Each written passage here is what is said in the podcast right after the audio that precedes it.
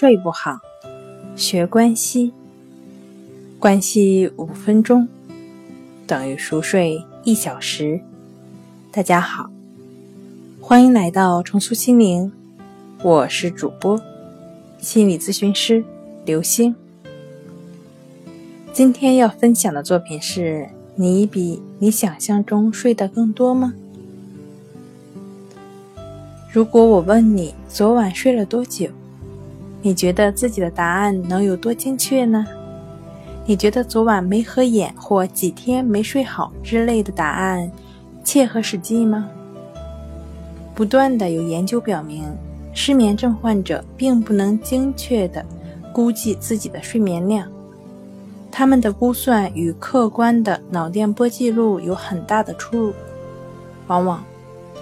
会出现高估入睡需要的时间和半夜清醒的时间，那低估了总的睡眠质量。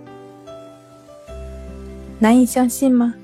在斯坦福大学睡眠诊所的一项研究中，研究人员邀请一百二十二名失眠症患者在实验室中度过一夜，并用脑波记录测量患者的睡眠。结果表明。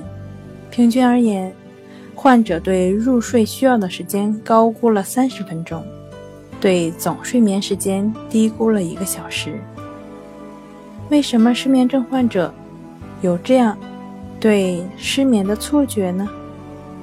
一方面，他们将浅睡阶段，也就是第二阶段，误认为清醒阶段。可是回想一下，第二阶段确实是睡眠阶段。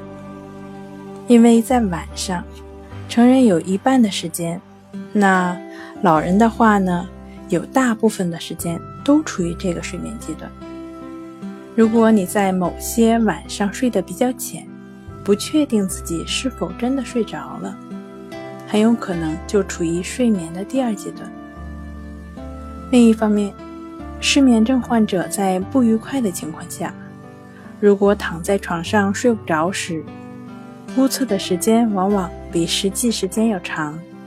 反之，在放松和愉快的情况下，我们会低估时间。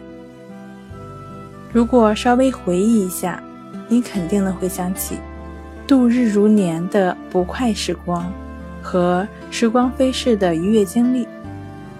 正如爱因斯坦所说：“如果你在热炉上坐几分钟。”那简直是度分如时，但如果你正沉浸于欢乐之中，那就是度时如分。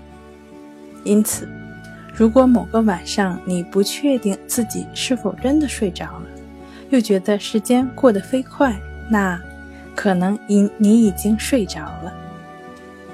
告诉自己，你可能比想象中睡得更久，这。